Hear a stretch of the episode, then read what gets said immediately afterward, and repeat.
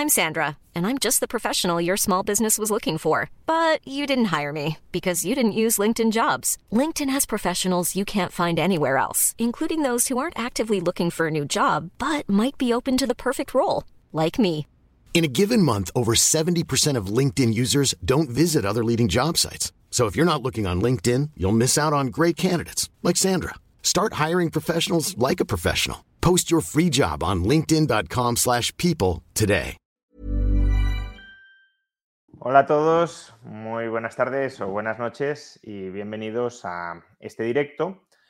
Un directo que normalmente se corresponde con una tertulia macroeconómica apadrinada por IG, por el broker británico IG, pero que en esta ocasión y debido eh, a todo el lío electoral en el que nos hemos metido durante los últimos días, pues he preferido aparcar la tertulia macroeconómica, que volverá el mes que viene, y dedicar este espacio, ya digo, apadrinado por IG, broker británico, cuyas señas tenéis en la descripción de este vídeo y que como agradecimiento pues no estaría de más que os informarais un poco de, en qué consiste por si os interesara lo que ofrecen. Eh, esta sección de este mes he preferido dedicarla a entrevistar pues, a una de las personas que más sabe de teoría política y de teoría de la política en España. Eh, una persona muy querida en este canal, tanto por el dueño o presentador del canal que soy yo, cuanto por su audiencia, eh, porque me consta que cada vez que viene, pues se arma una especie de, fiesta entre el público y los asistentes más que, más que comprensible. Y me estoy refiriendo al profesor Miguel Ancho Bastos. Buenas noches, profesor. Buenas noches y gracias por sus palabras que son, son merecidas. Ya me gustaría a mí saber, saber algo de política. Bueno, yo creo que sabe muchísimo. Bueno, espero que empecemos con mejor pie a partir de ahora porque se le ha caído la conexión al, profesor Bastos. Em, y a ver si puede regresar en un, en un momento. Eh, mientras tanto, que supongo que no tardará mucho en, volver a entrar, pues bueno, aprovecho para, para eh, recordaros que este es un directo apadrinado por IG y que hablaremos de... Em, aquí está de vuelta el profesor pues bien, a ver si no se cae más veces. Ah, esperemos, bueno, esperemos. Bueno, en todo caso, si se puede volver a reconectar, pues, pues eh, no hay tanto problema. Em, bueno, yo decía que inmerecido no tanto, porque las veces que le he traído o las veces que he comentado algo de lo que ha dicho, yo creo que con el tiempo se ha cumplido bastante. Uno de los primeros eh, vídeos que subí en este canal fue su mini debate con Monedero, eh, creo que en el año 2014 o 2015, donde auguraba que Podemos se terminaría convirtiendo en una estructura eh, totalmente vertical, dominada por, por parte de, de, las élites o las oligarquías del partido y que todo el tinglado asambleario que se habían montado en un principio se iba a diluir. Y la última vez le traje y hablamos de un tema de actualidad política fue durante la crisis del PP entre Casado y, Ayuso, eh, hace poco más de un año, y ahí lo que usted pronosticó es que muy probablemente quien subiría y quien se haría con el partido y conseguiría reunificar el partido no sería Ayuso, sino Feijó. Tanto, mm, yo creo que en general, eh, buen olfato para entender los movimientos políticos que se van produciendo en España lo tiene porque además también tiene una muy buena formación teórica sobre la ciencia política y por tanto aplica el conocimiento al, estudio de una realidad política española que también conoce bien. Entonces, eh, hecha esta introducción más que merecida y me quedo corto, em, ¿cómo valora el resultado electoral del domingo? Eh, ver, yo, es que hay muchos resultados electorales y cuidado, cada uno depende de su propia dinámica porque estamos pensando siempre en clave nacional y después cada, cada sitio tiene sus dinámicas propias, tiene sus peleas propias y, sus resultados propios. ¿no? Y no todo el mundo, no todas, por ejemplo, en Vigo gana el caballero, raza socialista, bueno, pues gana por dinámica propia, por su trabajo, por lo que sea, pero es por dinámica propia, no, no tiene que ver con lo... porque después buena parte de ese electorado va, va a otros partidos en, otras elecciones, es decir, no, no, es solo eso. Pero dicho esto, yo lo que veo así en general no es que se derrumbe el, Partido Socialista, lo que se derrumba es Podemos. Podemos sola o Podemos se derrumba. Digo, para mí, y para mí fue extraño, ¿eh? porque yo pensé, que, yo pensé que tenía, por ejemplo, en zonas como Madrid o zonas como Valencia, que tenía como más, más fuerza más fuerza electoral, digamos que tenía un electorado más, más propio, ¿no? Y se, y se derrumbó y, y, ahí está la clave. Después que las fuerzas aliadas a, a Yolanda Díaz, ¿no? Por ejemplo, Más Madrid o Compromiso, otras, no se derrumban, pero bajan. O sea, no les aporta nada a este tipo de cosas. Y el PSOE sin eso a día de hoy no, no, es, capaz de, no es capaz de gobernar los sitios. Uh -huh. y, al PP, y, al, y, al PP, cuidado, le sale un aliado, que es Vox. Vox y PP parece que es lo mismo, pero son electorados en parte distintos. Digamos que Vox es capaz de llegar a sitios donde no es capaz de llegar el, el PP. Entonces, la suma no es de suma cero, es una suma positiva. Y, y ese aliado, a sus votos que a lo mejor antes no votaban o votaban otras fuerzas, incluso que puede ser el voto pues, antisistema, pues se, se, pasaron, se pasaron a Vox y ahora la suma les da, y combinado con, con que el derrumbe de, bueno, es, que, es, que, hay muchos fenómenos, por ejemplo, el fenómeno de la barrera, que lo llamamos en ciencia política, ¿no? El la barrera del 5%, bueno, hace que mucho porcentaje de voto neto se pierda si no, si no, llega, si no llega a salir. Entonces, eso también favorece el reparto, que fue lo que pasó. Pero claro, el problema ese fue el derrumbe de Podemos en circunscripciones clave por debajo del 5%. Eso no lo esperaba yo. Eh, Después no, no, cambia tanto, o sea, cambia, cambia que el PP sube, obviamente, y que el, y que el PSOE se desgasta, pero no se desgasta tanto. Pero sí que pero, marca una tendencia, ¿eh? Pero. Una, una eh, tendencia a la baja. O sea, ese, ese, análisis o uno muy, muy similar eh, lo, lo, comparto y yo mismo lo hice en la noche electoral y, y ayer, pero también es cierto que aunque no sabemos el flujo de votantes cómo ha ido, todo parece indicar que el PSOE sí se habrá desangrado por el centro izquierda y que parte sí. de esos votos habrán pasado a, al PP y que si el PSOE ha aguantado ha sido porque parte del electorado de, de, de extrema izquierda ha pasado al PSOE. Con lo Así cual, es. al final se, de, se, se, desangran los dos. Lo que ocurre es que no quedan más votos de extrema, extrema izquierda que nutrir a las filas de, de Podemos. Y los que, los que hay se perdieron efectos electorales, no, no, es que se perdieran, se perdieron efectos de, de, asignación de escaños. Entonces, claro, ahí está. Pero sí, sí que noto una tendencia a la baja. Pero se lleva um, visualizando de, bueno, desde las elecciones del 2020, las elecciones gallegas. Yo cuando vi que en Galicia, por ejemplo, eh, la Marea, que es el equivalente, bueno, los socios de Podemos con otra marca, ¿no? Con otros socios, llevaban cero. Hombre, Galicia no, no, es un buen laboratorio electoral a nivel español porque tiene un voto muy distinto. Pero cuando un partido que pasa de 14 a 0, eso ya me dice algo. ¿eh? En el País Vasco cayó, también cayó mucho. Y desde entonces no levantan cabeza. Y, y, pero es que el, el, el, PSOE actual, sin, esa, sin ese apoyo, no, no, no gobierna, no, no llega a los sitios. Lo, lo, que ha sucedido es que el bloque de izquierdas cae. Eh, sí. Hay una cierta redistribución interna del voto, pero cae y, y, cae en términos netos por el flanco más a la, a la izquierda. ¿Y, sí. ¿Y por qué? Eh, se está volviendo España de derechas. Eh, Pablo Iglesias y, bueno, Podemos en general hablan de una ola reaccionaria, es decir, se está derechizando la sociedad, o más bien sucede, no lo sé, otras hipótesis, ¿eh? pero otra posibilidad podría ser que Podemos y toda eh, la extrema izquierda, y hablo de extrema izquierda para ubicarnos más o menos en términos coloquiales, porque obviamente Podemos puede estar inspirado por el marxismo, pero no tiene un programa marxista ahora mismo, o, sí. o, todo, o lo tiene en un modo similar a todos los partidos. ¿no? Eh, entonces, eh, la extrema izquierda eh, o la izquierda del PSOE eh, se ha desacreditado por sucesión de escándalos, por estar en el gobierno, por institucionalizarse. ¿Qué pasa exactamente? Es, es, complicado saber. Desde luego, parece que las medidas que hace a su electorado no, no, no parece que le satisfagan especialmente, sino se notaría. Recordemos que Podemos llegó a tener 60 o 70 escaños. Estuvo sí, sí. a punto de, de, sorpasar al PSOE en, en, en, un par de ocasiones. O sea que no. Podemos, o bueno, primero Podemos solo y después Podemos más Izquierda Unida. Entonces, no, no sé exactamente a qué se debe. Desde luego, luchas internas, luchas de poder, por ejemplo, claro, todo, el problema de estos partidos, que son, son partidos de aluvión, yo muchas veces cuando hablo de estas cosas, veo, y lo veo en, los análisis políticos en general, ¿no? piensa que hacemos una lista, ya sale y ya está. ¿no?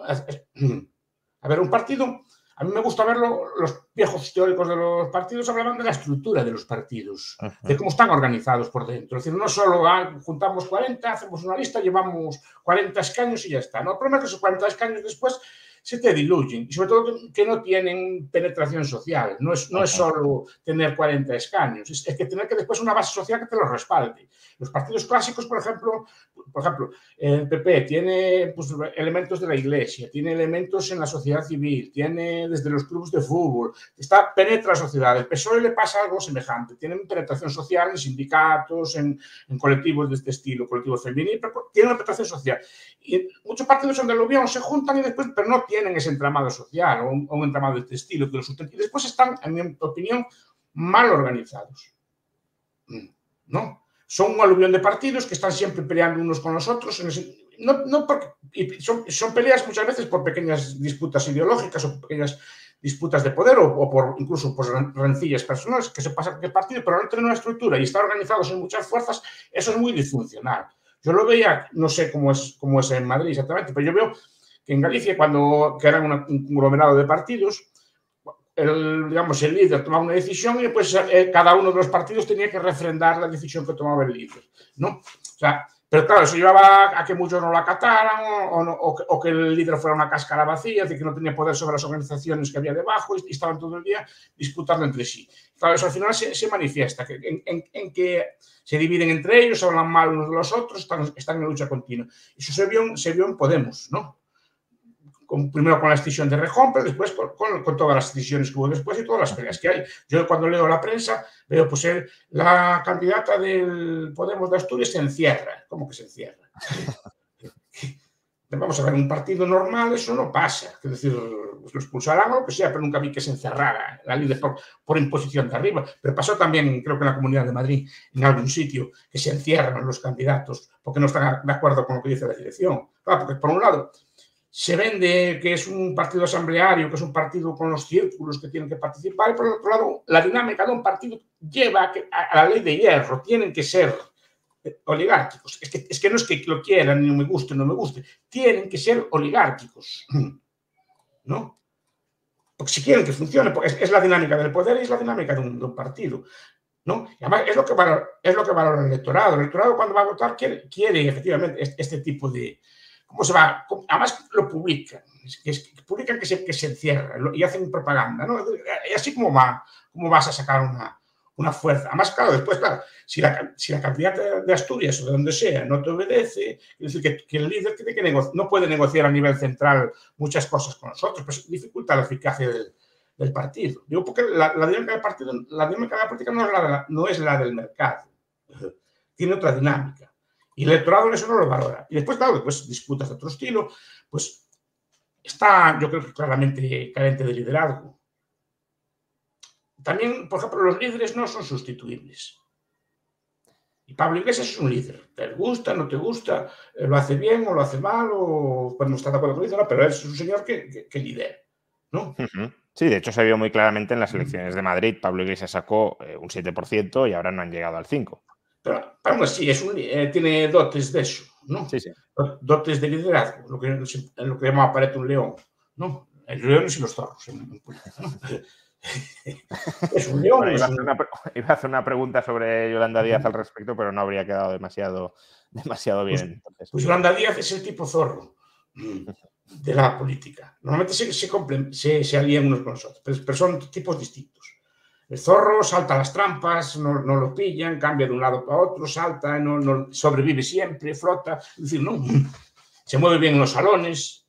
Y Ana Díaz en ese aspecto es una maestra. Es decir, negocia con la COE, negocia con los sindicatos, negocia con todo. Pero fue, cuidado con lo que hizo ella, tiene mucho mérito. ¿eh?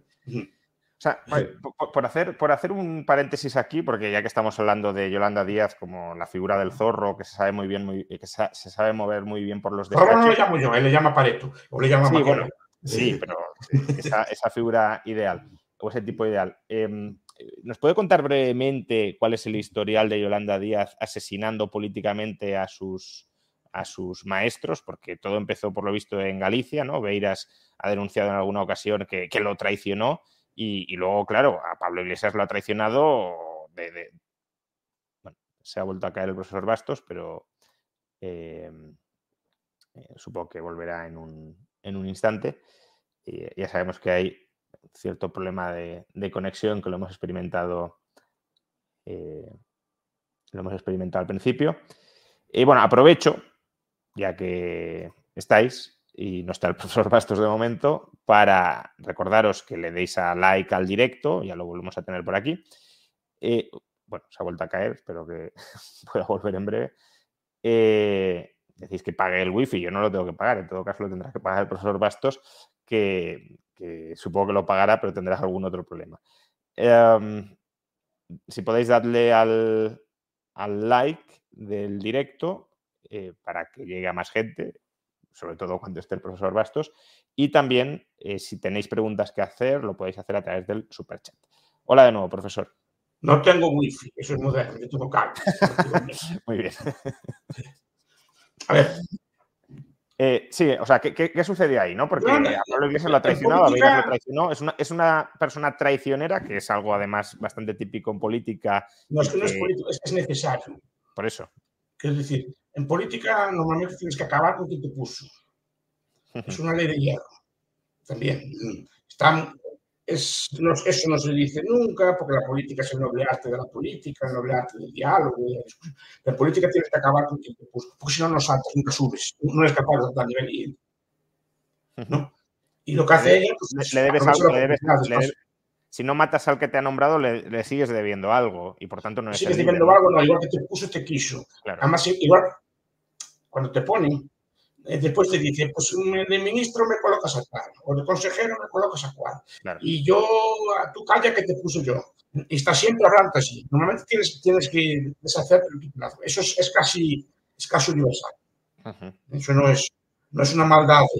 Es, es la lógica del juego. Y... Es, mal, es maldad, pero porque la política es organizada. Es el juego así. Yo, cuando hablo con políticos así que se sienten tradicionales, mira, es el juego así. Es como el juego de la OCA, cuando te ponen allí dos, dos cosas y no te dejan pasar. No, pues es una cosa, es el juego así. No, pues esto es algo semejante. Tiene sus reglas, no, están escritas, no se dicen, pero es así. Bueno, ella pasó, pasó de Ferrol, tuvo problemas con el alcalde de Ferrol, después estuvo con Veiras, Veiras dice que traicionó. No sé, no lo sé, yo no lo sé. Eso es, lo que dice él. Después se pasó a Pablo Iglesias y traicionó a. Bueno, dice Pablo Iglesias que traicionó. Yo no, yo no sé si. Ahí yo creo que claramente, claramente lo traicionó. Es decir, ahí yo creo que no hay ninguna duda. Otra cosa es que sea bueno o malo que lo traicionara, pero, pero que la nombró lideresa del espacio de Podemos y luego ahora Yolanda Díaz reniega de Podemos, creo que es algo bastante claro. Y que pues Yolanda Díaz nunca habría llegado donde estuvo, además por diversas razones de no ser por Pablo Iglesias. Y, Pedro Sánchez. No lo puso Yolanda, eh, no lo puso Susana Díaz ahí. ¿Pedro Sánchez a Yolanda Díaz? Pues no lo sé. No, no, no, perdón. A Pedro Sánchez no lo puso Susana Díaz. Ah, sí, sí, claro, claro. No, no, sí, sí, hizo con ella después. Sí, sí, pues, eh, claro. Es así. Sí, sí, sí. Si no digo que sea solo Yolanda Díaz, es, la esencia de la política, eso es, eso es muy, muy obvio. O Rajoy con Aznar. O Ayuso con, con Casado o años con casado, que es lo que hablamos eh, hace, hace un año, efectivamente. No se juego así. Sí, sí, sí. Digo que no lo veo ni bien. Hombre, no es muy humanamente muy moral. muy noble no es, muy noble no es. No, no es noble, pero es el juego. Sí, sí, bueno, el juego de la mafia, pero bueno. Es que Pedro Sánchez tampoco estaría ahí si no traicionara. No, no, claro, claro. claro, ahí, ahí está, claro. en ese aspecto, yo no la critico porque hace, lo que sí se hizo lo que se hizo siempre. Otra cosa que tiene capacidad de, hacerlo. el problema de, Yolanda Díaz, en mi opinión, es que no puede jugar a León. en, mi modesto, en mi modesta opinión. Y es una persona que yo tengo aprecio, que no, no, es una persona muy agradable de trato. Las pocas veces que la traté siempre fue muy agradable. pero no, no me... Yo la conozco de antes de andar en Madrid, ¿eh? la conozco aquí de Pero una persona muy agradable, es una persona de muy buen de gente y se mueve muy bien lo que decía antes en el, salón. Es una persona pues, capaz de negociar, es capaz de, Ahora no la veo yo como líder electoral. Digo porque la experiencia en Galicia es que no, no nunca despuntó como líder electoral, que, que, llevara muchos votos, es decir, que no, no, es una persona popular a nivel, a nivel de electoral. Entonces, ¿por qué la nombró Pablo Iglesias? ¿Para poderla controlar más fácilmente? No, es que ellos tenían amistad, si no recuerdo mal, porque fue, fue Yolanda Díaz quien llevó a Pablo Iglesias hace muchos años a una campaña y le enseñó a hacer lo llevó de asesor cuando Pablo Iglesias aún no era, aún no era famoso. ¿No cree que si Pablo Iglesias es un león hasta cierto punto, un líder, le interesa nombrar a alguien que no sea un líder y que le pueda hacer sombra precisamente para poderlo tutelar? Es que Pablo Iglesias es imposible que no, que no controle el partido, aunque esté fuera. Ya con, con, un tuit o con una frase de esas en los programas estos que tiene, pues ya te aniquila un liderazgo dentro, porque tiene mucho peso entre la base, tiene mucho peso orgánico y controla. Bueno, se ha vuelto a caer. Es una entrevista un poco accidentada la de hoy, pero bueno, eh, aprovecho para recordaros que eh, a todos los que lo estáis viendo, y así trataré de meter la cuña cada vez que suceda esto, eh, pues le deis a like, aunque no os agrade que se caiga el profesor Bastos, pero dadle a like porque así el directo llegará a más gente ya vuelve a estar por aquí. Eh, también sirven estas pausas para que reflexionéis un poco, porque el profesor Bastos da mucha información de golpe y así podéis asentar algunas ideas mientras tanto. Estábamos diciendo que, Pablo Iglesias tiene eh, mucha, mucho poder o mucho control sobre las bases. Sí, sí, tiene, porque, porque tiene dotes de liderazgo, desde el gesto, la apariencia. Yo creo que perdió desde cortó el pelo. Sí. Pero ya desde, no, no, es una crítica, pues, es una crítica, digamos, de, técnico. Tenía más personalidad antes, digamos, en ese aspecto, aunque no, le podía tener problemas en otros aspectos. Pero es una persona que se escucha la voz, cómo habla, cómo modula, y este tipo de cosas. Tiene, tiene carisma, tiene dotes de esto, no todo el mundo las tiene, no tiene por qué tenerlas. Tiene, que estar en, tiene que estar en su sitio tiene que estar en su. Y, pero también hace falta el tipo zorro. El zorro también te negocia y también te hace cosas. Y te, hace cosas que, que León no es capaz de hacer. Pero digo, que proponer a Yolanda 10 como líder así de masas, yo no, personalmente no la veo. Luego por la experiencia que tengo de aquí, ¿no? No sé, Madrid igual tiene más éxito ese tipo de político, así que bueno, hombre, no lo sé lo que hemos visto es que todos los partidos a los que ha apoyado Yolanda Díaz en estas elecciones autonómicas y municipales se han pegado un castañazo. Es decir, Yolanda, Díaz apoyó. De Rey Midas a la inversa.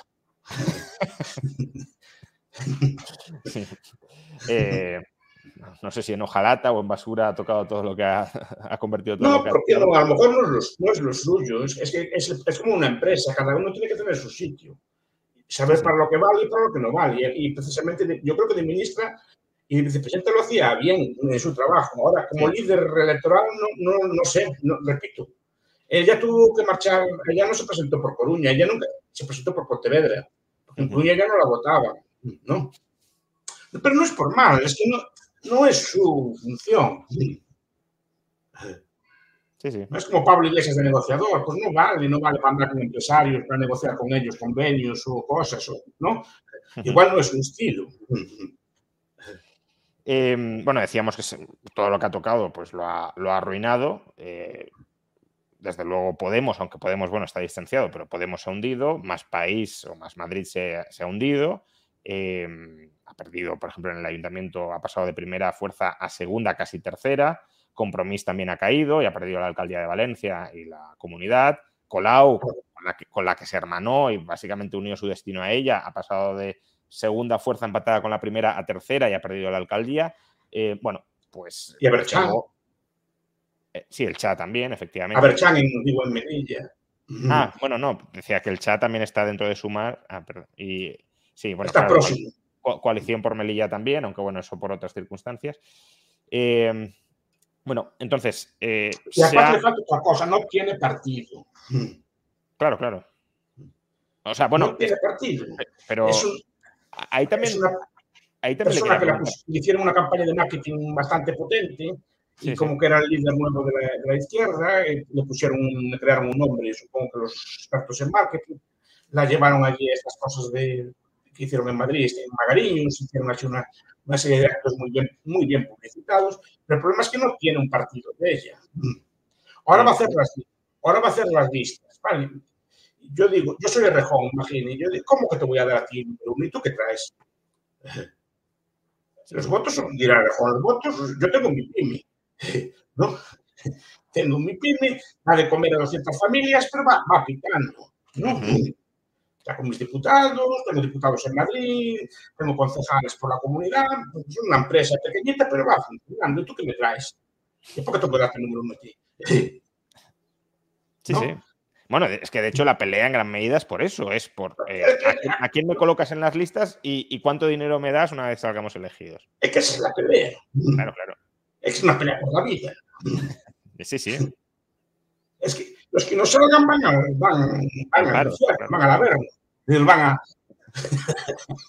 Tienen que, ponerse, tienen que ponerse a trabajar en el frío mercado. ¿Qué? Que tienen que ponerse a trabajar en el frío mercado, claro. A ver, son personas profesionales. Es que también hay otra idea, ¿no? Es que trabajan, es que el trabajo de político es un trabajo. Sí, sí. No, y tiene mucha, cuidado que tiene mucha técnica y no es una cosa fácil. No, yo cualquiera y tiene, no, no, hay cosas que, que, como cualquier otro trabajo, no es fácil. La gente piensa, es fácil, me pongo yo y no, no es, no es fácil. Tienes, tienes que ser incluso como Yolanda criada en ese ambiente. Yolanda siempre fue una persona muy politizada desde pequeña. Ya criada en un ambiente, el tío era diputado del bloque, el padre era el secretario general de las comisiones obreras en Galicia, eh, se crió en el mundo sindical de Ferrol, y una persona muy politizada desde joven, o sea, en, el mundo de la izquierda, y ese mundo lo conoce bien y sabe cómo trabajar en él. Pero, desde, dentro, desde dentro, ¿no? desde dentro, no de cara al electorado o, al votante alejado de su espacio ideológico. Pero está curtida en mil PDs de, este estilo, sindicales, facciones, luchas. el mundo de la izquierda es un mundo muy duro políticamente también, ¿eh? muy duro. Y ahora, claro, el eh, problema es esto, ¿qué organización traes detrás? Claro, pero justamente le quería preguntar sobre esto, ¿no? Porque antes ha mencionado, Podemos no tiene implantación territorial, es decir, que es un partido, pero un partido muy, muy débil, como Ciudadanos, que hoy, por ejemplo, ha certificado su, defunción, ¿no? Son partidos que eh, se subieron a la ola del antibipartidismo, se crearon de la noche a la mañana, metieron ahí a un montón de gente, pero no tienen una estructura consolidada ni, ni, ni, han penetrado por las diversas instituciones de la sociedad civil, como mencionabas antes. Pero claro, entonces, tenemos a sumar como una coalición de partidos que no son del todo partidos porque tienen unas estructuras muy débiles. Entonces, sumar al final es una carcasa de carcasas. Efectivamente. Efectivamente. los partidos pequeños son pequeños, pero tienen su militancia, tienen su experiencia. ¿eh? Izquierda Unida en Galicia, Izquierda Unida en Madrid. Sí, que sea Izquierda Unida. Pero no son partidos. Y hasta cierto punto. Ciudadanos, eso pane bianco, que de los partidos, los partidos, modelos de, modelos de los partidos de penetración y partidos de difusión. ¿no? Partidos de penetración son partidos que nacen del territorio, que son, que son por ejemplo, grupos de alcaldes o así que se juntan desde abajo y fundan. Por ejemplo, el PP, sus orígenes eran así. Los viejos alcaldes, o UCD, los viejos, sobre todo los viejos alcaldes del franquismo, que se juntan y dicen, ahora tenemos que montar una cosa, y montan esto, pero ya con un poder real y buscan a alguno de ellos que los lidere. Ese es el origen, ¿no? Los partidos de difusión son partidos que se crean en, la capital y se usan los medios de comunicación para difundirlos. El ejemplo que puso usted es bueno, de Ciudadanos. Ciudadanos, yo veía un grupo de candidatos casi sacados de un casting.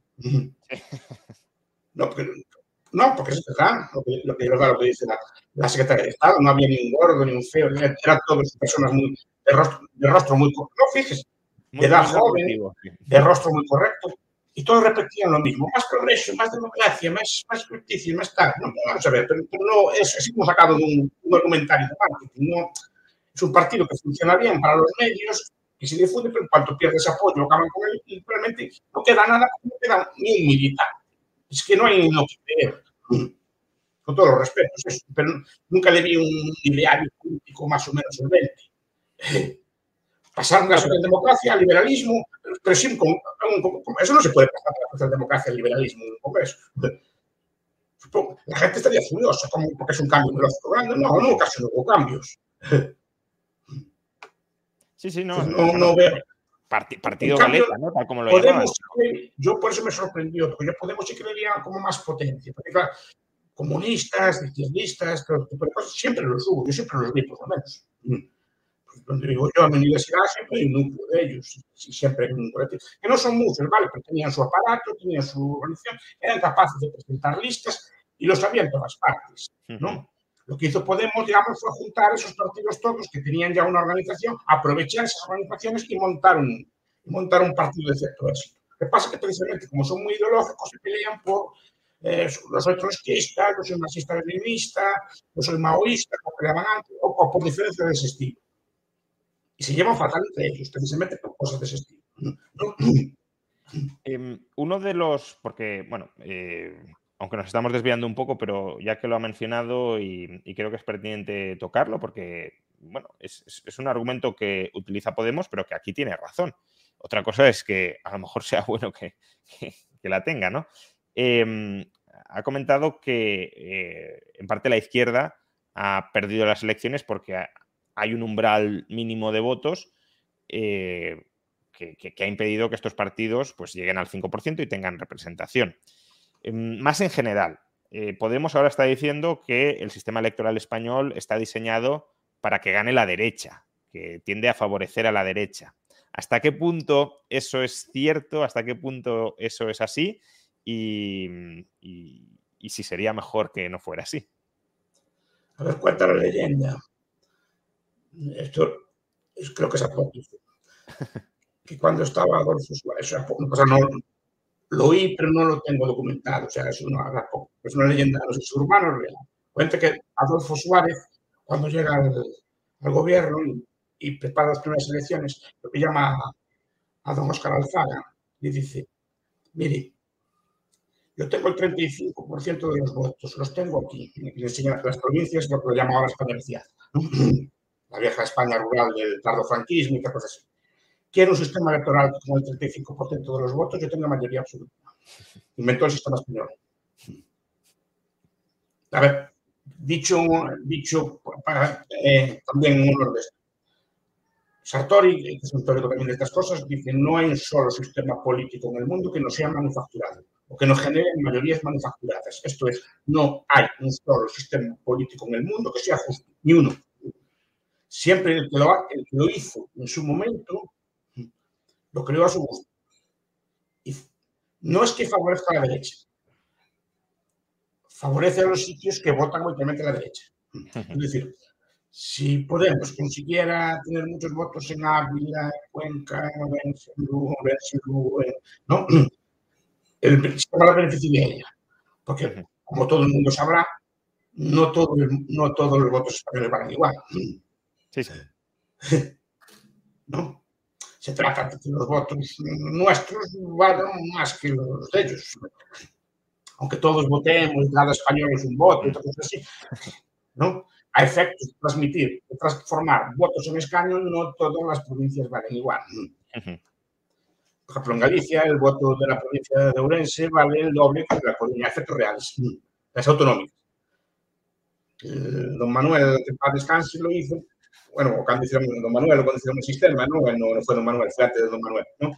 Dijo, ¿dónde votan los, dónde están los nuestros? Aquí, aquí, pues, diría, en Coruña o en Madrid hay mucha gente moderna. me explico, ¿no?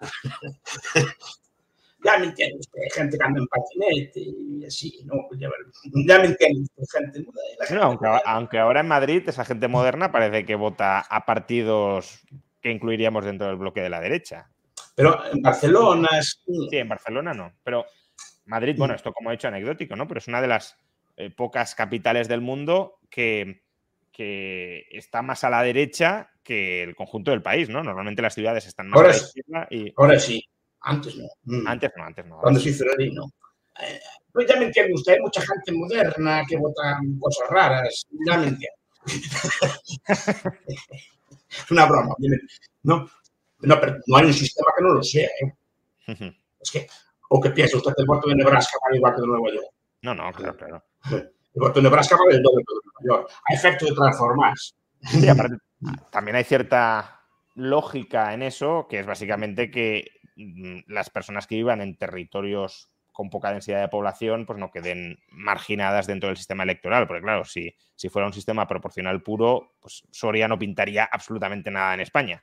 Claro, pero, que, pero también tiene su, truco. Sí, sí, no, no, vale, pros y contras, claro, está claro. Que el voto de allí, de hecho, buena parte de los escaños se deciden en circunscripciones de ese estilo. Sí, sí. Circunscripciones es necesario casi un 20% de los votos para entrar. Eso literalmente es por los partidos pequeños. Es más, el escaño allí es más barato.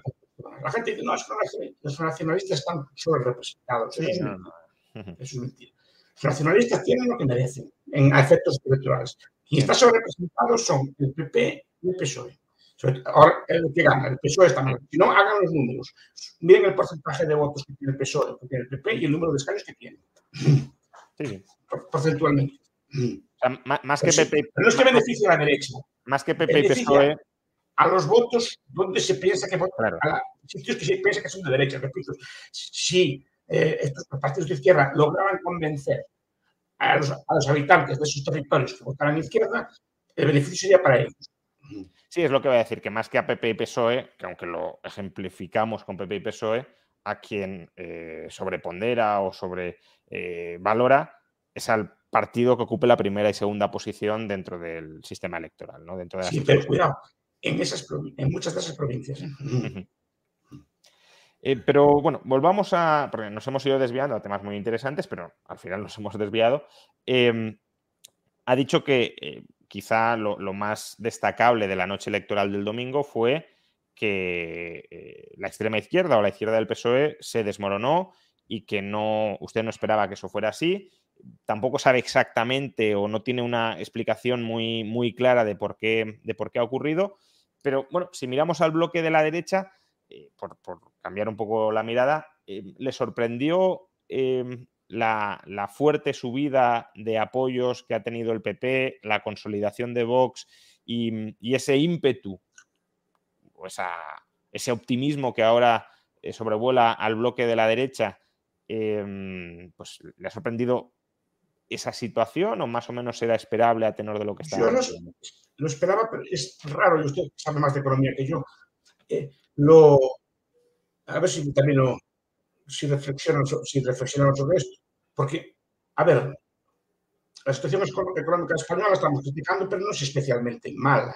No sé. Sí, sí, sí, coincido, sí, sí. Sí, normalmente la derecha ha ganado cuando la situación era muy mala económicamente. El vuelco electoral efectivamente se da en un sitio con mucho gasto, un gasto público, o sea, no hay un recorte, no hay una congelación de pensiones, no hay un...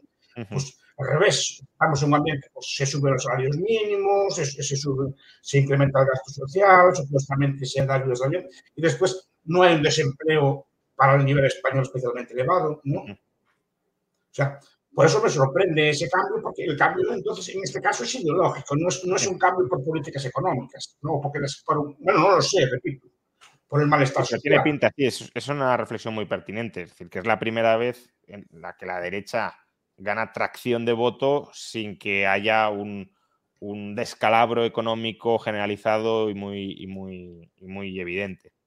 Quizá sería, pues quizá como mucho podríamos mencionar el descontento de la inflación, que es verdad que la inflación aniquila gobiernos, y eso ya lo, sí, sí, eh, sí, Pero bueno, aún así eh, se ha ido moderando también, con lo cual... Sí, por eso no es... Siendo grave, no, no fue lo grave que fue el año pasado, por ejemplo, o a principios de este año, ¿no? Pero no, no, digo, repito que la situación económica simplemente la, la conoce mejor usted. Yo no, no, veo que sea una situación especialmente no, desesperada.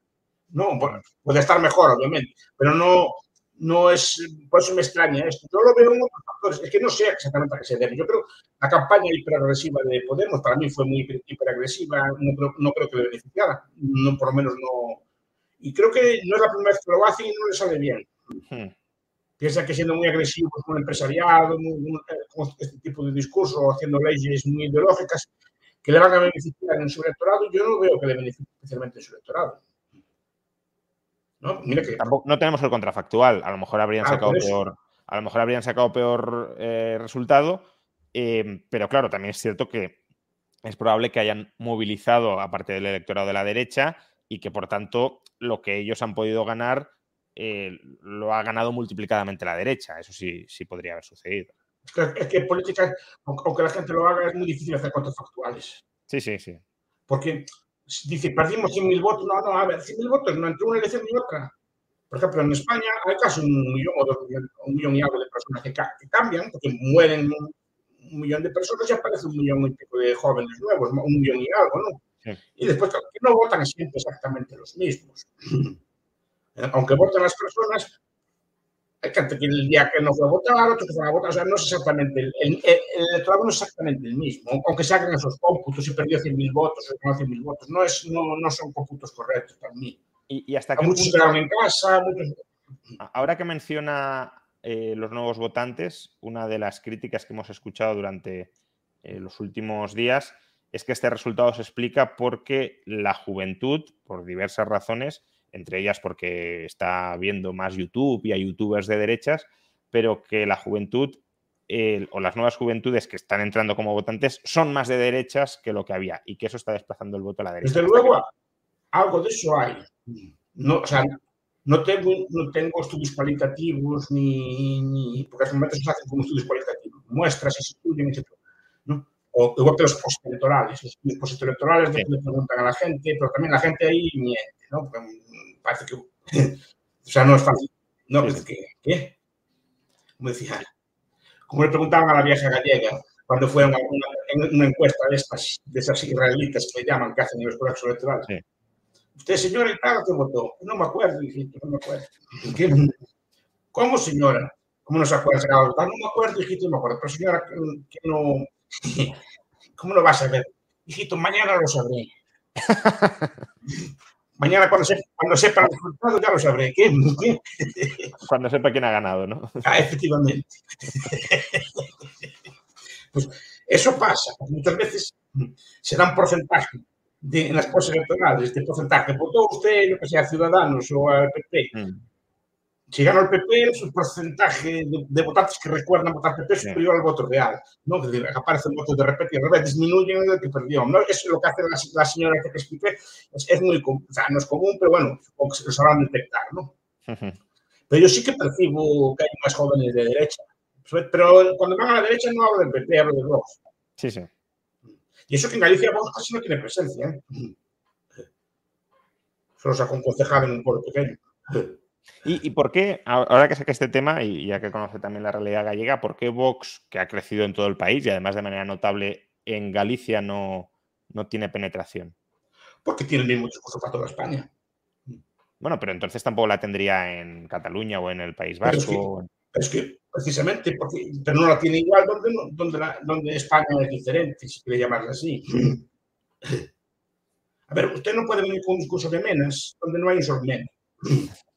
En Galicia no hay menas. Pues no los hay. ¿Tú cómo puedes venir con ese discurso? No.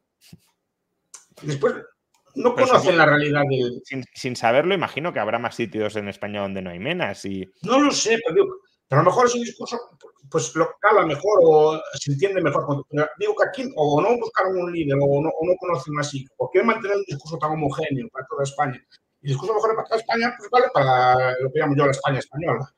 Y no, no, no, tiene, no tiene que ver con que la estructura del PP gallego es especialmente absorbente y, y, aglutinadora del votante tradicional de derechas. Sí, sí, no, no. Aparte de eso, porque no saca, no saca. en las elecciones locales es fácil sacar. O sea, algún concejal es fácil sacar en algún sitio, porque son candidaturas largas de 25 personas o de 20 personas, entonces es fácil relativamente sacar un, un concejal o dos, ¿no? Pero no saque ninguno es que no tiene presencia. Hiring for your small business? If you're not looking for professionals on LinkedIn, you're looking in the wrong place. That's like looking for your car keys in a fish tank. LinkedIn helps you hire professionals you can't find anywhere else, even those who aren't actively searching for a new job but might be open to the perfect role. In a given month, over 70% of LinkedIn users don't even visit other leading job sites. So start looking in the right place. With LinkedIn, you can hire professionals like a professional. Post your free job on linkedin.com slash people today. Burrow's furniture is built for the way you live. From ensuring easy assembly and disassembly to honoring highly requested new colors for their award-winning seating, they always have their customers in mind. Their modular seating is made out of durable materials to last and grow with you. And with Burrow, you always get fast, free shipping. Get up to 60% off during Burrow's Memorial Day sale at burrow.com slash ACAST. That's burrow.com slash ACAST. burrow.com slash ACAST.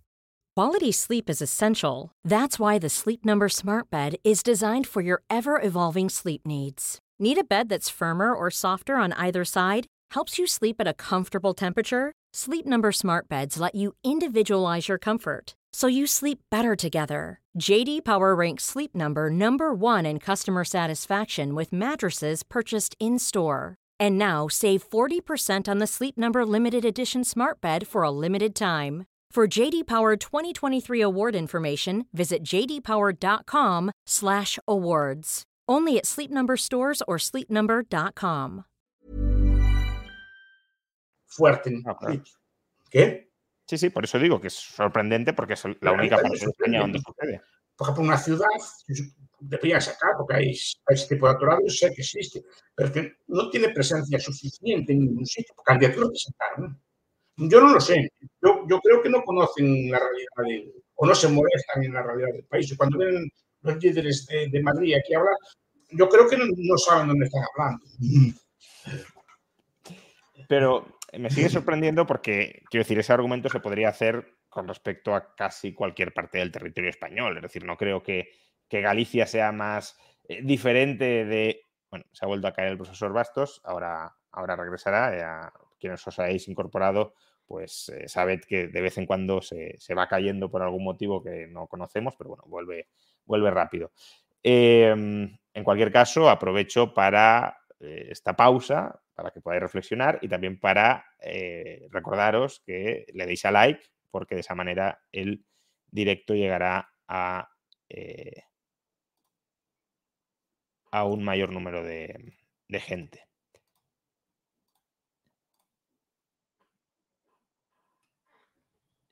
A ver si...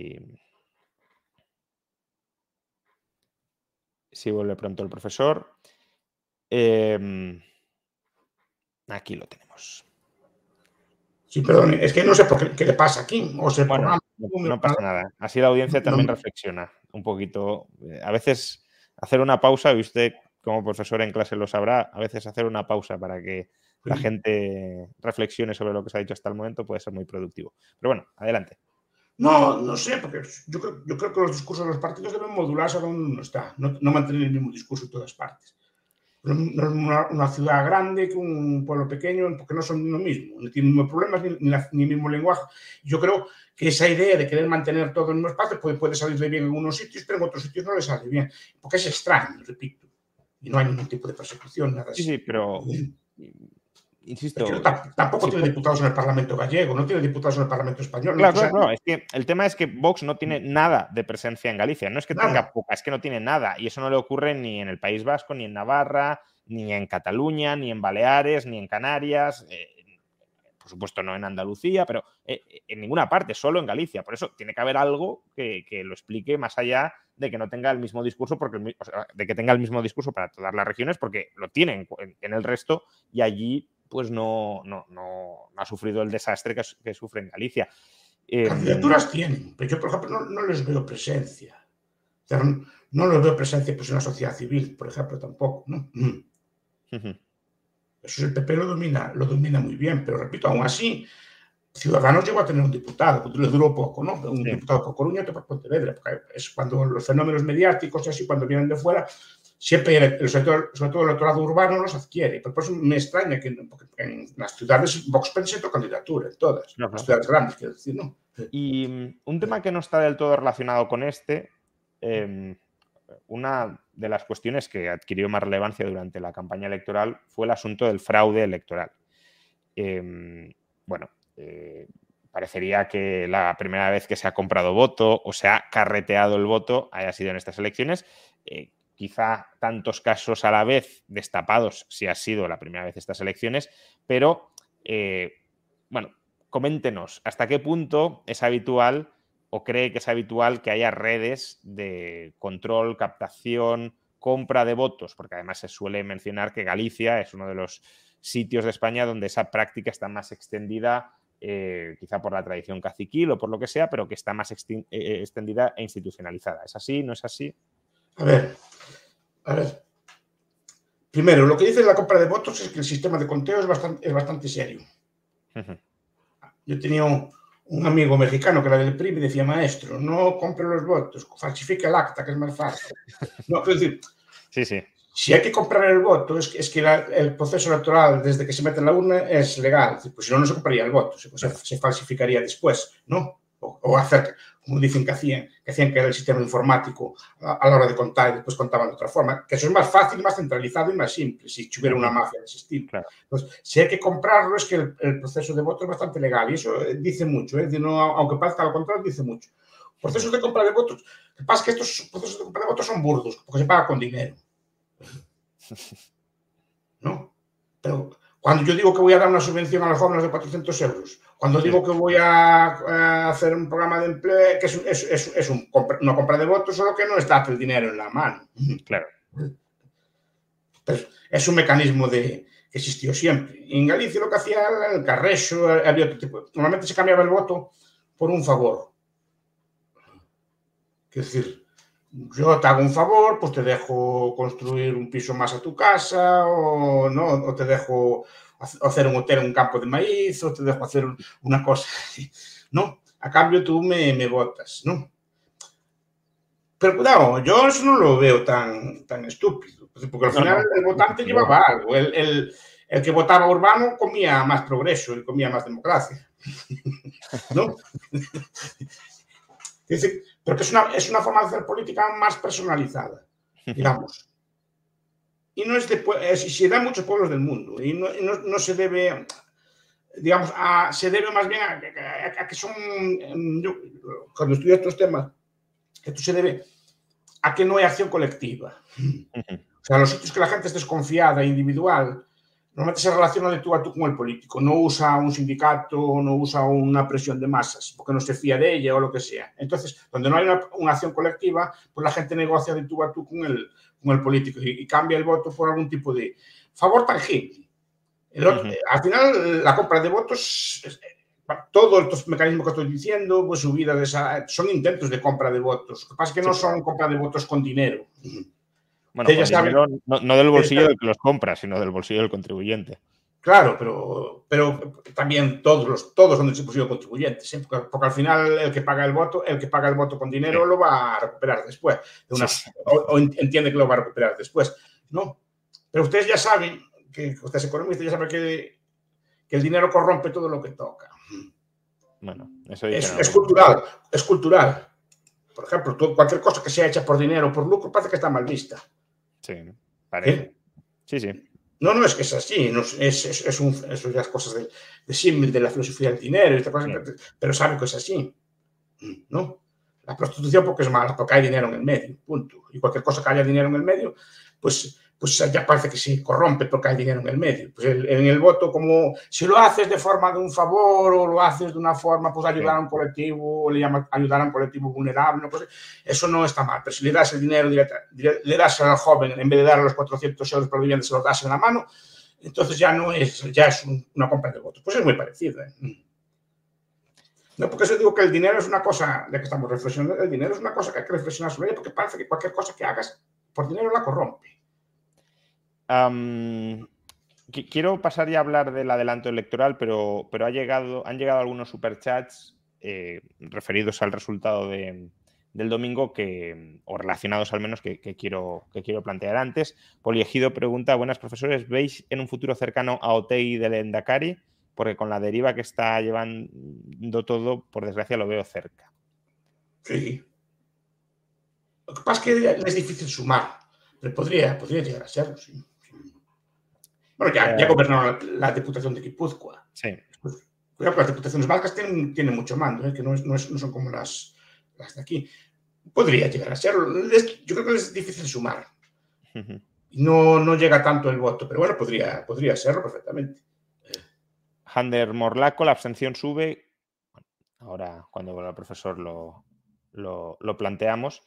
Eh, bueno, pues como veis, se ha vuelto a caer pausa de reflexión y eh, petición de que eh, le deis a like porque así el, directo, del cual nos queda aproximadamente media hora, también he de decirlo, no, nos vamos a extender mucho más, em, pues para que pueda llegar a, un mayor número de, personas. lo tenemos aquí.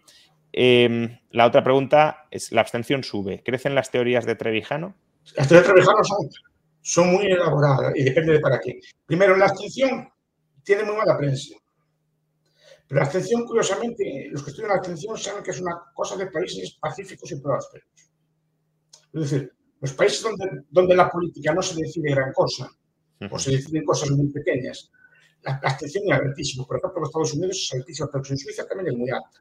Porque sabes que el gobierno uno, gobierno otro, no, hay, no va a haber un cambio muy grande. No, o sea, no está enfocando en gran cosa. El problema es que cuando va a votar mucha gente, de hecho en España también, es cuando se juega un cambio grave. Las elecciones catalanas en tiempo de independencia, la votación fue altísima porque estamos jugando algo muy importante. Entonces, la abstención en sí, eh, al revés de lo que piensa la gente, es un símbolo de, de, madurez y estabilidad, no, no, de, no de los pueblos muy politizados que están, van a votar mucho, aunque nos digan lo contrario. Son pueblos normalmente en los que la, la tensión política es muy alta, no muy baja. ¿no? Sí, Ahora, a mí me gusta, o sea, yo leí muchos libros de bueno, sobre todo la teoría de la República, la teoría pura de la República, es un libro muy interesante. Yo, en cambio, lo, que veo con, con, ellos es que piensan que por cambiar el sistema electoral, ellos creo que defendían, estoy hablando de memoria, porque la pregunta no me la esperaba, ¿eh? no, no, lo... Yo cuando, sí, bueno, leí eh, me acuerdo que lo que proponía es, es, como cambiar el sistema electoral, ¿no? Bueno, cambiar eh, no solo para, el sistema, eh, no solo el sistema electoral, sino también sino establecer una auténtica separación de poderes eh, donde el Congreso sea representación del pueblo y pueda controlar verdaderamente al Ejecutivo en lugar de ser pues eh, como una sucursal del Ejecutivo. ¿no? Eh, bueno, con esto creo que también... Podemos... Es que es una sucursal de los partidos. Sí, claro, una partitocracia, como dicen ellos. A ver, quien controla un partido grande controla el Ejecutivo, el Legislativo y muchas veces el Judicial al mismo tiempo y lo, pero es controlado por la cúpula del partido. Sí, sí. Eso, sí, bueno, eso, lo dicen ellos también. O sea, ¿Qué? Que eso también lo dicen ellos. Sí, sí, sí, sí.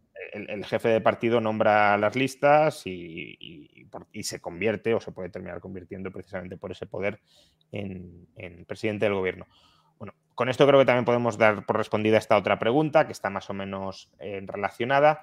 Eh, esta es una pregunta que no tiene demasiado que ver con las elecciones, pero bueno, eh, ¿alguna vez han hablado del couto mixto como ejemplo de libertarismo en Galicia, España?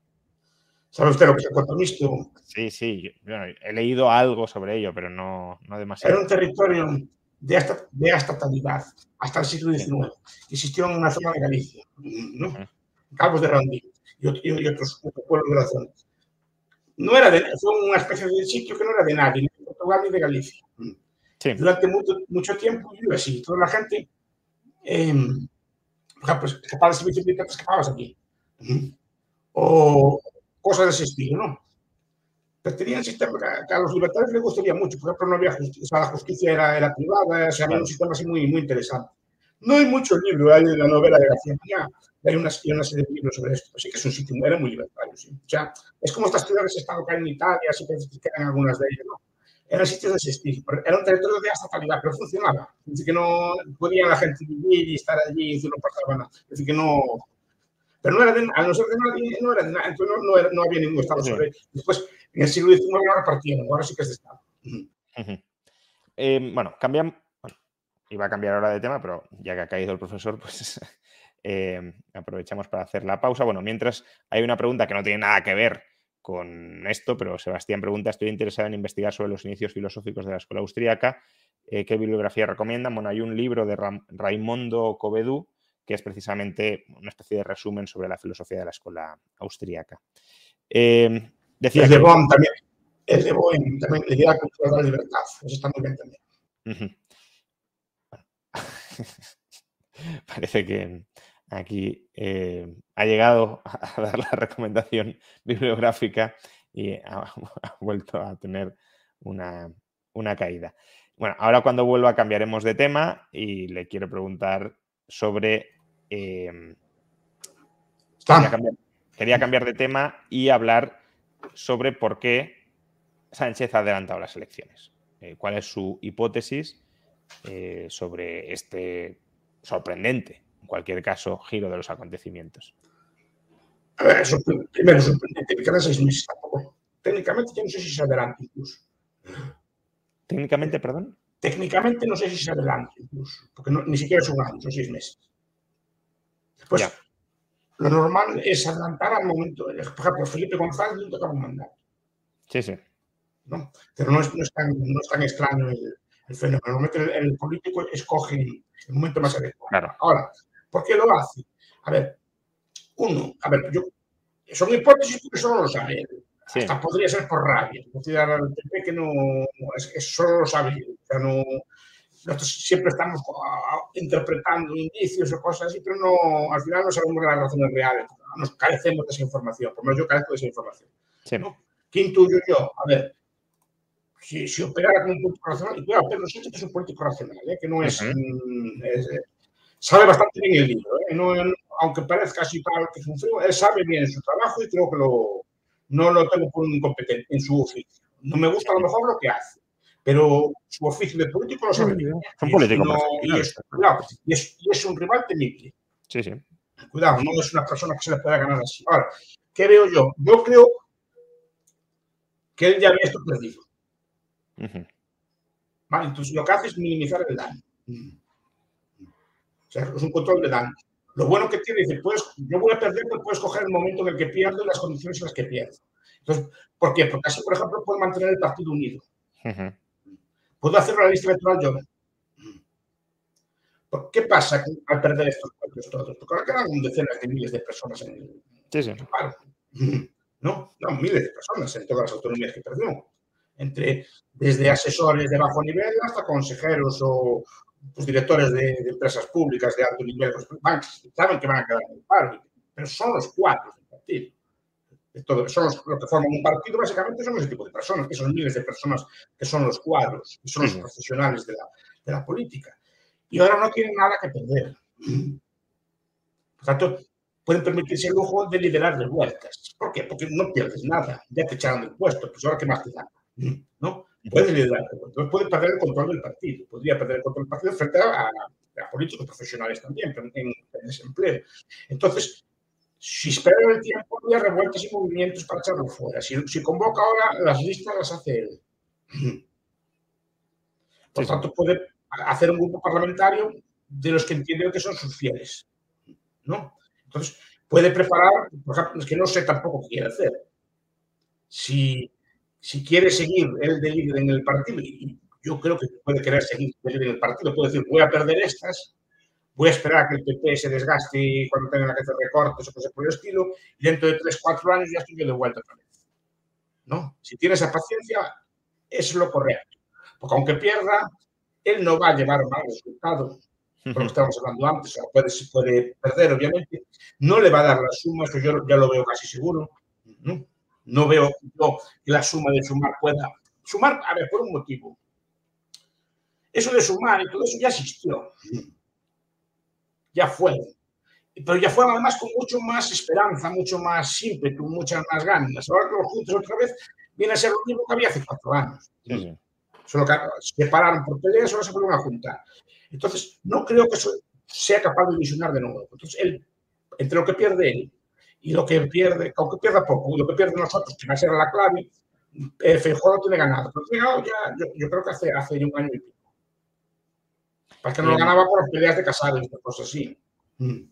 Aquí plantean, bueno, una explicación complementaria a la suya. Dice, tuvimos dos elecciones seguidas porque PSOE y Podemos no llegaban a un acuerdo. Estaban condenados a entenderse. Y ahora que Podemos desaparece, tiene sentido que PSOE convoque elecciones, ¿no? Como que absorberá o se comerá gran parte de Podemos y, y, y salvará en parte los muebles aunque pierda. Es lo que estoy diciendo. Lo que, lo que busca es intentar sacar un resultado decente que le permita tener un grupo potente y él no quedar muy derrotado, de tal forma que pueda volver.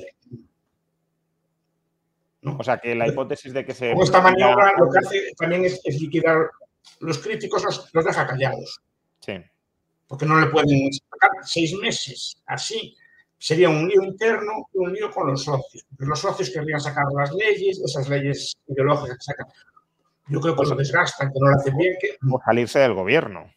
Que una estrategia de Podemos podría ser romper el gobierno de coalición y ahí Sánchez parecería el débil, el que, al que le dejan y no el, el, que deja a los otros, ¿no? Sí, pero, pero seguir con ellos, cualquier cosa es un desgaste.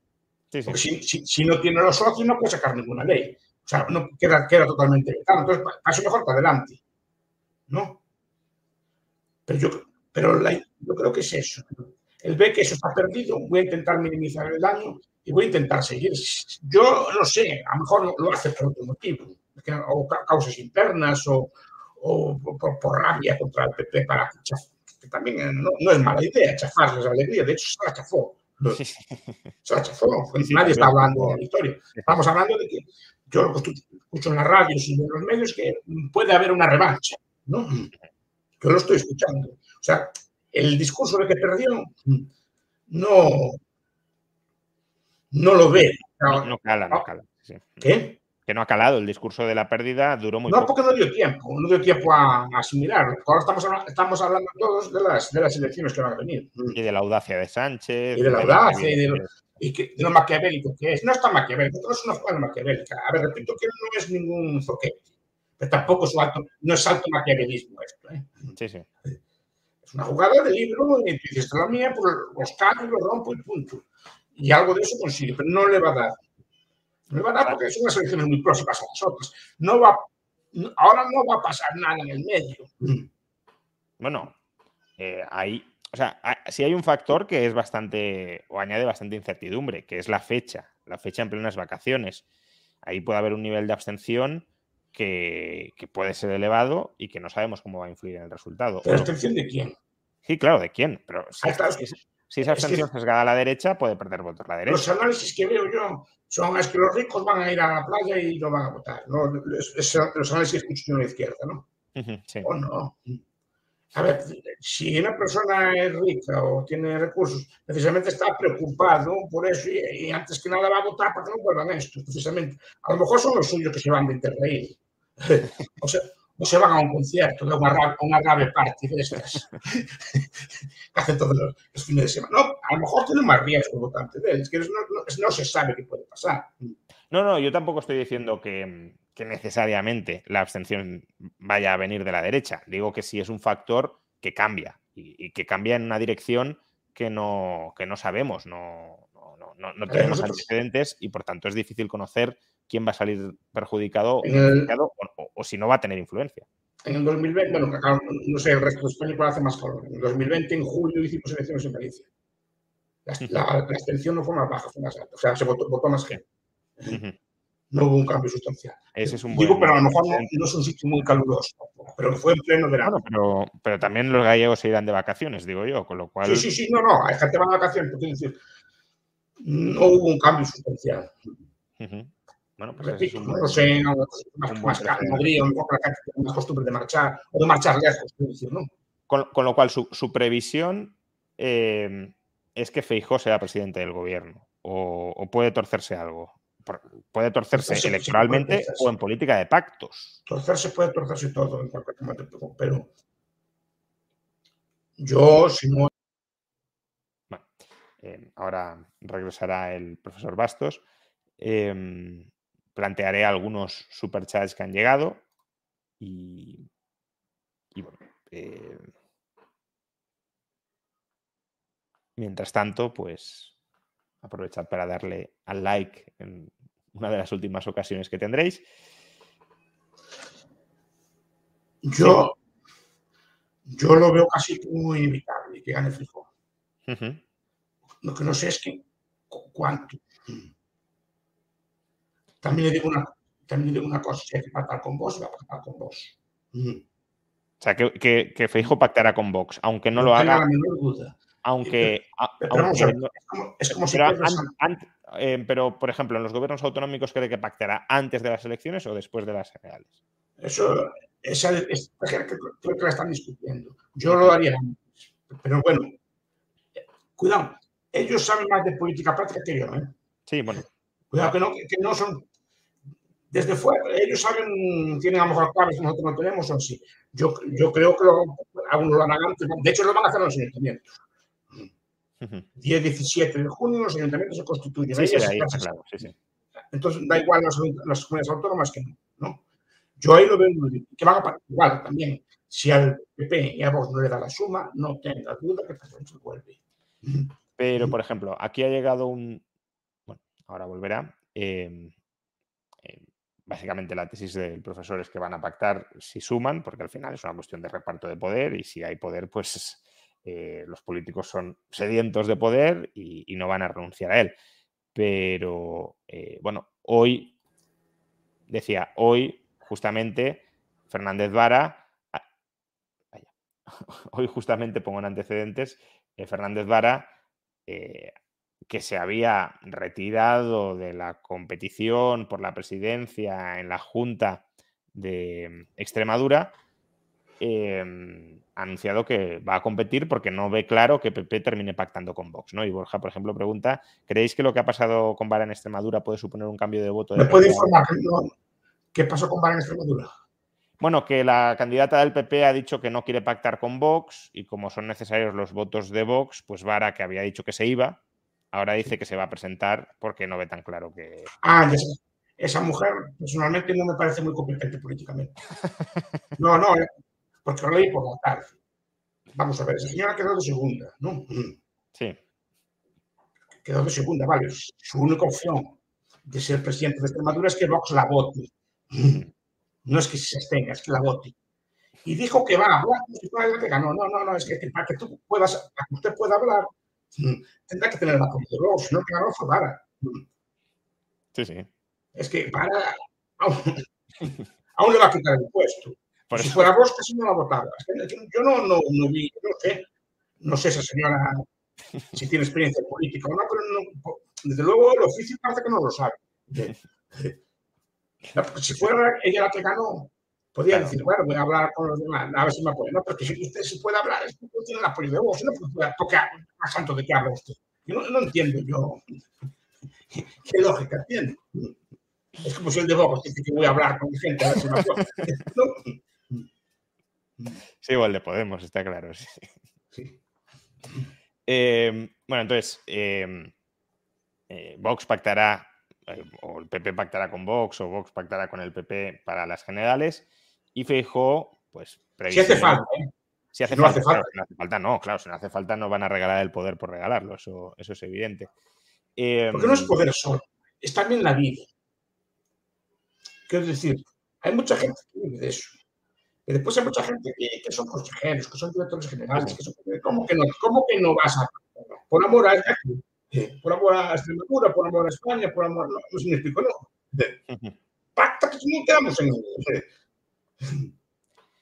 Em, bueno, quería preguntarle otra cosa, pero ya que estamos hablando de eso, o sea, usted de alguna manera pronostica que un escenario bastante probable es que eh, eh, termine siendo presidente del gobierno. ¿Y eso en qué posición deja a Ayuso como posible presidenta futura del gobierno? Es decir, eh, si, Ayuso... No, lo digo porque es. No, porque es la pregunta que llega. ¿Creen que Ayuso acabará dando el paso a nivel nacional en cuatro años quizá? Es decir, sí, pero final, es, que ahora no está Ayuso, también está Bonilla y hay más gente. Sí, sí, claro, claro. Y también quieren ser. ¿También? Quieren ser. Ah, sí, hombre, quieren ser todos. Eh, bueno, ahora volverá el, profesor. Digo, pero eh, pongámonos en el caso de Ayuso, ¿no? A lo mejor por, por visión muy madrileña de la política o por liderazgo mediático de alguna manera, pero si Ayuso aspirara a ser presidenta del gobierno, la agenda ahora mismo le, va muy mal, porque si Feijó es presidente, salvo que Feijó pierda en cuatro años, eh, claro, ya si se queda mínimo, por ejemplo, ocho años, dos legislaturas, Ayuso va a estar eh, dos legis o sea, esta legislatura y dos más prácticamente al frente de la Comunidad de Madrid, y si no, eh, la tienen que nombrar ministra, pero eh, un candidato presidente que viene de ministro. A ver, si le hacen, si hace ministro, para hacerse de ella. Claro, por eso, por eso digo. Que es lo que pasó con mm, Gallardón, por ejemplo. Sí, siempre. Es para deshacerse de ella. O con, con Chávez y para deshacerse de ellos en dos, tres años. Porque ahí ya controlan. Eh, o sea, si es, líder del partido regional, no la controlan. Pero si a ver, primero, paciencia. Feijóo estuvo 16 años en Galicia, esperando, su puesto. ¿no? Incluso, renunció, incluso renunció en una ocasión a, sí, porque no lo veía claro. Claro, por eso. Pero bueno, que, es un político profesional que lleva toda la vida en esto, sabe su, sabe su oficio. Y esperó, bueno, por, por ley de vida, pues no, creo que, pueda estar muchos años en la primera línea por, por cansancio vital o por lo que sea, más él no tiene problemas económicos, entonces no, la mujer, o, por, él, no tiene problemas económicos, tiene, tiene es alto funcionario, no, no tiene problema de, de este estilo, de, de retirarse si está cansado, ¿no? Porque es una persona que quiere ser y siempre quiso ser, ¿eh? Más que en unos años supongo que o pierde unas elecciones o se quiere retirar. Vaya. Eh...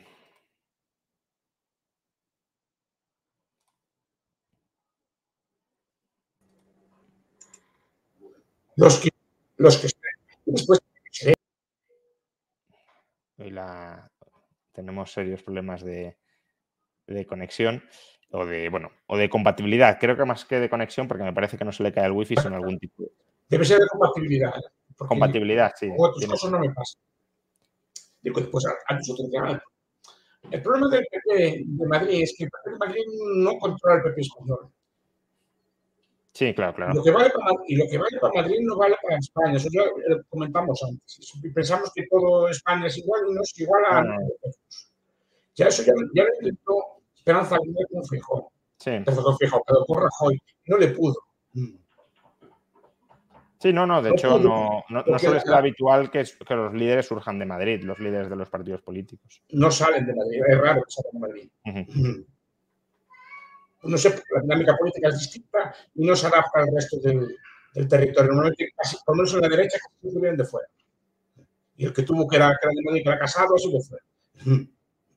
Bueno, Sánchez también surgió de Madrid y no le ha ido mal, pero que por lo general no, no suele ser el caso. ¿no? no, no, no suele ser. Por lo menos, puede haber casos. ¿no? sé si Aznar lo cuenta como madrileño o no, pero normalmente vienen casi, casi en la derecha de Galicia, que vienen por tiros de, de, la política de allí. Mm. Tanto Fraga como, como, Rajoy, como Rajoy, como Feijóo vienen de allí, porque vienen de la política de allí. Como Franco. Es una, es una política muy peculiar. Sí, sí, está claro. Eh, por cierto, aquí una pregunta de Muammar el Gaddafi. Eh, ¿A quién votará en Galicia? ¿A su exalumna Pontón o a Rueda? Pues mañana sabré, como dice el otro, ¿no? Depende. Cuando salga el resultado, ¿no? Depende. De, tengo, tengo que leer los programas. Um, normalmente no me posiciono en política de partido. Tengo mis votos, pero no me, no me tengo que posicionar en política de partido el bife está bien, el bife andan a pelear, ¿no? Es que no sé, eso ya ni lo he planteado. No lo he planteado porque para mí era demasiado moderno, pero veo que aquí soy el. Ah, no, pero eso es una, es una. Ah, vale, que es una cuestión más eh, regional. Vale. me gusta más, este, son de Rúa, son, son más, más partidario de ellos. Pero bueno, que no, pero no, no tampoco otra cosa, como dice, muy Em,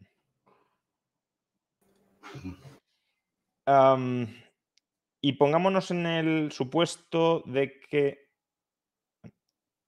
iba a preguntar, eh, lo, voy a formular porque, em, porque creo que el profesor, pese a que no está visible, si nos, si nos escucha.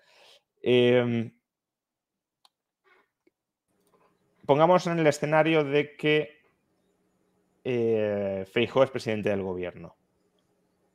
¿Qué cambios espera usted que traiga Feijóo si es que trae alguno? Es decir, ¿Feijóo es un cambio o un recambio? Porque además desde la experiencia que ha tenido como súbdito gallego del presidente Feijóo, em, es, un político distinto a Sánchez, más allá de las formas, y qué, puede traer. Sí, es distinto a Sánchez. Sí. Es una persona bastante tratable, no, no es, no es creo que no tiene ese ego de... Es más bien una persona pues, bueno, bastante pues, normal, es decir, no, de, de buen trato, no, no nos quedaremos sin saber em, el perfil de, Fijo. Aquí está el profesor.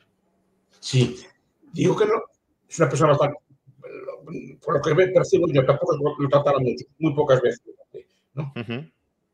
Pero no, es muy, muy de, buen trato, yo lo veo por la calle a veces, por la calle, decir, no, normal, sin anda, cuando era presidente, no andaba por ahí, no es una persona nada soberbia, es una persona pues, bastante normal en ese aspecto. ¿no? Ahora, sabe de política, lleva toda la vida en ella, y después, en cuanto a política pública, él, yo creo, por ejemplo, en cuestión fiscal es muy responsable. Siempre mantuvo un déficit muy bajo y además desde el primer día, eso me, sorprendió, porque lo normal, eh, lo normal es dejarse llevar por gasto y deuda, no, no, no, siempre, no, usted que sigue estas cosas acordará que Galicia, no sé si había otra comunidad más, que podía salir al mercado sin, sin el apoyo del Estado español. Pues tenía, una deuda bien Madrid, Madrid, tampoco, Madrid tampoco lo necesito. De hecho, rechazó el. Sí, fue una zona, pues una, se cayó una, alguna más pero Galicia también podía, siempre. En ese aspecto es como muy contable, ¿no? Tiene fama de que efectivamente, las cuentas tienen que estar bien. Ahora, en otros aspectos no le veo en cambio, en cuestiones así de modernidad. El estilo es, es, bastante, digamos, no es, es un conservador típico, es una persona, lo que hago más moderno que el partido es en ese tipo de aspectos. Ahora, claro, no es un liberal tipo Madrid. No, no, no. Eh, es un medio, no tampoco si sea un estatista tal, pero eh, sí que regula, interviene. Ahora, no, no de forma muy pesada. El nuestro es un tipo que está todo el día diciendo hay que hacer lo otro, hay que ¿no? Pero digamos que se va a llevar un poco por, lo, por esto. Entonces, digamos que es un conservador hoy. ¿Y, ¿Y hasta qué punto tiene principios? Lo digo porque si gobierna con Vox, ¿hasta qué punto Vox puede imponerle agendas propias? Eh, ¿Se va a revelar o, o, las puede acomodar con cierta facilidad? Yo personalmente nunca le vi un, un componente ideológico. O sea, por lo menos no es un doctrinario. No sé si es bueno o es malo. Es decir, pero no digo, pues este señor pues, o es liberal, o es un socialista, o es un nacionalista, o no. Nunca le vi eso. Más bien es decir, tengo que gestionar esto, tengo que ganar, y lo gobierno. ¿no? Y lo gobierno para seguir ganando. Intento que esto vaya, que vaya funcionando. Pero nunca le vi, digamos, que tuviera un programa. Digamos que es muy deudor de los programas que vienen de fuera. En ese aspecto, yo creo que como muchos políticos ve lo que está de moda, lo que ve que está bien y lo coge. ¿no? Pero no, no, tiene un programa y si, si, Vox ve que eso le puede ir bien, yo no creo que se ponga. Digamos que ahí es más lápiz. Es mi, es mi opinión, ¿eh? no, no, no, yo nunca le vi, por ejemplo, en la prensa posicionamientos ideológicos.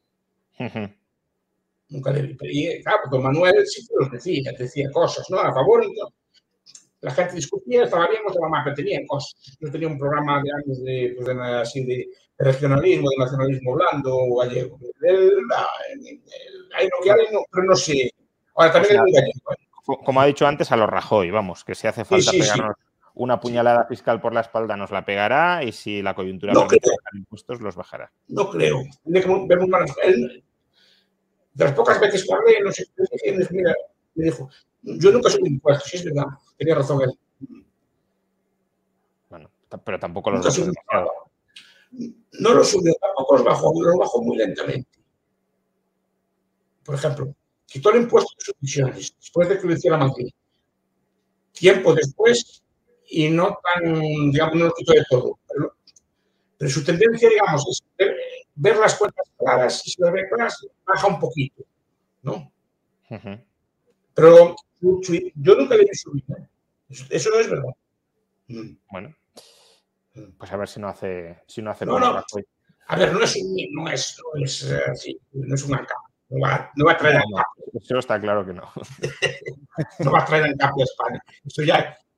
Pero tampoco, no, ese discurso de la alegría del gas, para gastar que tiene que nosotros, eso no lo tiene. Y yo creo que no, no gasta, va a mirar, lo que puede hacer va, va, a mirar las cuentas, a ver cómo están y que creo va a ser bastante responsable. No, nunca le vi yo grandes alegrías en ese aspecto. Ni siquiera no. cuando podía. Supuestamente no va a empeorar lo que hay, pero tampoco lo mejorará mucho. Lentamente. Bueno, bueno lentamente sí no. Porque tampoco que no, va a hacer, no, no va a hacer una revolución fiscal. No, no, no. Aparte han dicho que no lo van a hacer. No, su instinto no, es de subir, ¿eh? eso lo digo por experiencia del país. Su instinto no es de subir, es de, es de ir así, pero bajando así poquito a poco. Liberalizando poquito a poco, pero no, así, no, no, no va a hacer una revolución así como, como quería hacer el Flash, ¿no? Sí.